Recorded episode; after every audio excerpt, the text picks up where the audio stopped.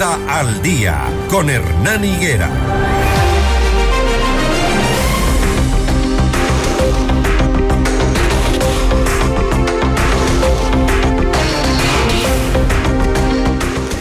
Estamos a puertas de un proceso electoral. Hoy es miércoles 25 de enero. ¿Cuánto nos falta para el 5 de febrero? Ya 10 días, ¿no? 10 días, 11 días para ir a las elecciones. Y claro, queremos preguntar y hacer una evaluación de cómo va el proceso, de cómo lo mira y lo observa el Consejo Nacional Electoral. Para eso hemos invitado a Enrique Pita, vicepresidente del CNE. ¿Qué irregularidades, qué cosas han visto ustedes durante este proceso electoral, eh, señor vicepresidente del CNE? A más de esos lamentables hechos de violencia que se han registrado en el proceso, que han cobrado víctimas también, hay un candidato asesinado. No sé qué otras noticias más de esas han tenido que enfrentar ustedes como, como máximo organismo electoral que seguramente les reportan a ustedes todo lo que ocurre. Buenos días. Eh, buenos días, Hernán. saludo cordial a usted y a todos los que hacen tu, programa. Ha sido, ha sido el desarrollo de un proceso electoral eh, con varias aristas. Desde el punto de vista organizacional, nosotros ya estamos preparados desde hace un año, eh, cuando comenzamos a planificar con un cronograma, las directrices, armamos un presupuesto y establecemos obviamente pues eh, todas las actividades que tienen que ser llevadas adelante hasta llegar al 5 de febrero con un proceso listo. En el sentido de la organización propiamente dicho, han habido dificultades, es verdad, en ciertas áreas, pero nada significativo. Pero estamos listos, estamos listos desde el punto de vista del sistema electoral, estamos listos desde el punto de vista del contingente humano, que lamentablemente también es cierto, a última hora eh, en ciertas provincias es difícil eh, contar con, con, las personas con la, que, puedan incorporarse para ciertas áreas, pero con el gran esfuerzo y obviamente mucha voluntad, porque ganas no faltan por parte de la ciudadanía. Hemos venido capacitando a todos los miembros de las juntas receptoras de voto, pero también a nuestros propios coordinadores de recinto, que al final van a ser quienes el día de las elecciones, el día de los eh, eh, en los propios recintos puedan estar ayudando a, desarrollar su trabajo a estos miembros de las juntas receptoras de votos. Es decir, desde el punto de vista formal, en cuanto a la planificación, a la ejecución, llevar adelante nuestros planes y programas, lo hemos hecho, estamos bien.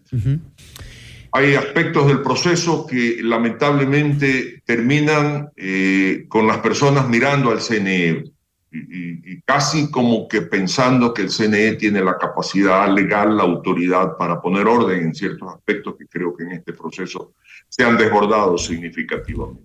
¿A qué se refiere? Perdón. ¿A qué se refiere? Y a eso iba. Me estoy refiriendo, por ejemplo, a los aspectos de pre-campaña electoral. Yo he venido afirmando en, en varias oportunidades que ha habido un desborde eh, desvergonzado. Realmente que, que, atenta con, con, con, el respeto básico a las normas de equilibrio, de decencia, un abuso de lo que yo también vengo diciendo, vacíos legales en cuanto a tener una capacidad eh, eh, que podamos ejercer inmediatamente respecto a este tipo de infracciones. No se diga de quiénes son los candidatos, eh, que no se diga quiénes son los candidatos que aspiran a las reelecciones, que, que vemos que siguen eh, eh, en, campaña eh, activa, utilizando recursos de las instituciones que, han estado representando y quieren seguir representando. El tema de, de, de todo el, la sensación que existe actualmente de penetración de recursos ilícitos en las campañas electorales. Pero todos son aspectos que lamentablemente tienen unas limitaciones muy grandes en la, en la aplicación del código de la democracia para establecer responsabilidades. Hablemos de pre-campaña, por ejemplo.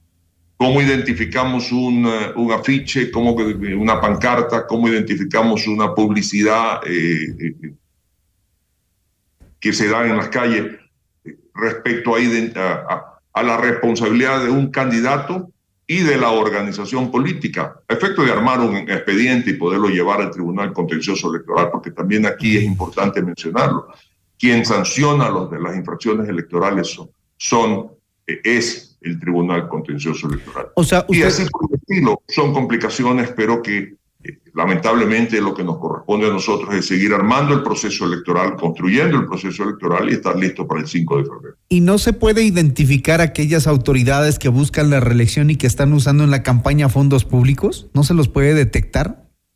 O al menos mencionarlos, ¿no? Bueno, eh, eh, pero, ok, a menos mencionarlos.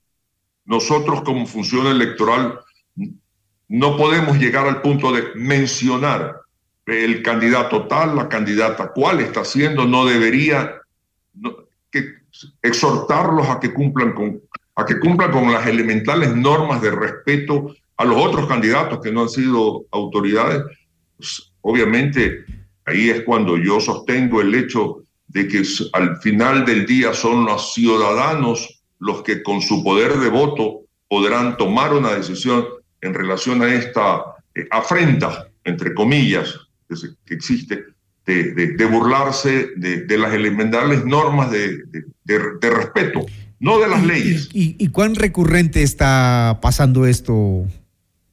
Ah, pero esto es largo, a lo largo y ancho del país, esto no Muy recurrente. Yo en mis años de experiencia en este tema electoral, creo que en esta ocasión ha sido eh, la de mayor eh, desborde en esta situación. O sea, alcaldes, prefectos, no sé si concejales, usando fondos públicos en campaña. Por ejemplo, de los candidatos del Consejo de Participación Ciudadana. Ajá. ¿Qué pasa ahí?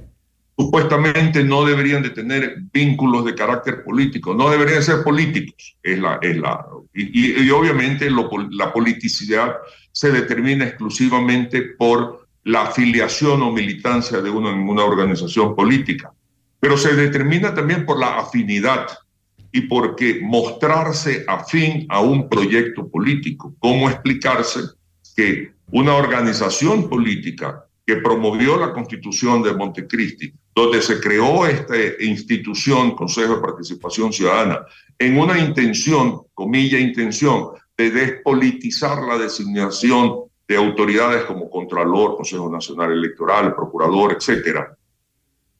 Hoy al amparo de esa organización aparezcan candidatos con la misma camiseta, con el mismo eslogan, graban afiches, graban eh, afiches y graban spots publicitarios acompañados de su líder, viajan fuera del país la gran cantidad de esta organización política a grabar spots con su líder. Es decir, esto realmente, desde mi punto de vista, es un desafío a, a los principios básicos que deberían de regir para, para efecto de,